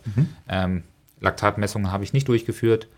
Heute haben wir jetzt schon die 5 mal 5 Minuten in den Beinen, beziehungsweise 5 Minuten und ein paar zerquetschte, ähm, die auch so ein kleiner Übergang zwischen den ähm, VO zum Max-Training sind und den Threshold-Training. Und deshalb habe ich da 5 mal 5 Minuten Bergintervalle mit Kai heute gemacht. Genau, bei mir stehen mor- morgen wahrscheinlich, entweder werde ich 2000er machen morgen oder ähm, ich werde 5 mal 6 Minuten Intervalle machen, so in die Richtung, aber flach. Also von dem her auch schon in dem Bereich unterwegs sein. Genau, und ähm, was auf jeden Fall auch bei mir dazu trifft, ich weiß nicht, wie es bei dir aussieht, aber im Gesamten ja, habe ich jetzt über die Jahre auch immer oft ein VO zum Max-Training durchgezogen. Drei Minuten Intervalle, fünf Minuten Intervalle, eine Minute äh, flache Intervalle von passiver Pause mit 400ern und alles drum und dran. Und man muss ehrlich sagen, die Entwicklung in solchen Phasen war durchaus überschaubar. Also da habe ich ähm, immer viel, viel mehr gewonnen, wenn ich dann äh, im Threshold-Training war. Und ja, jetzt ist die Jahreszeit eh schon sehr weit fortgeschritten. Deshalb werde ich so ein bisschen das VO zum Max-Training, wie wir es ursprünglich kennen und wie wir es ja auch hin und wieder ähm, beschreiben, ein bisschen überspringen und jetzt ähm, direkt sozusagen in diesen Threshold-Training einsteigen. Werde es aber nochmal die nächsten Wochen hier und da ein bisschen mixen, weil die, die langen Intervalle auch, wenn sie leichter und seichter gelaufen sind, durchaus muskulär ähm, nicht ganz leicht zu verkraften sind. Ja, also da, so sieht Training für die nächste Zeit auf jeden Fall aus. Also da haben wir jetzt wieder zwei Wochen vor uns. Genau. Weihnachten kann kommen, wir haben Zeit fürs Training und äh, können da den Winterspeck nochmal ablaufen. Genau, also ähm, ich würde sagen, sind wir durch für Weihnachten. Ähm, wünschen euch natürlich frohe Weihnachten, frohes Weihnachtsfest, äh, auch mit Familie und so weiter. Den einen oder anderen Lauf, um die Plätzchen auch wieder loszuwerden und fürs nächste Essen wieder gewappnet sein, auf jeden Fall. Vergesst da das Laufen nicht, auch wenn ihr irgendwo hinfahrt, zur Familie und so weiter. Packt die Laufschuhe ein. Ähm, immer wieder vielleicht auch eine schöne äh, Möglichkeit, wieder eine Laufgegend zu erkennen oder zu entdecken, die man vielleicht früher schon mal viel gelaufen hat, vielleicht seine Laufanfänge da verbracht hat. Da ist Weihnachten immer eine ganz coole Geschichte dafür. Ja, auf jeden Fall. Also genießt die Feiertage, erholt euch gut. Ähm, hoffentlich habt ihr viele freie Tage zwischen den Tagen. Und wir hören uns ja zwischen den Feiertagen Genau. am 27. wieder. Ja, auf jeden Fall. Also, frohe Weihnachten euch und bis dann. Bis dann.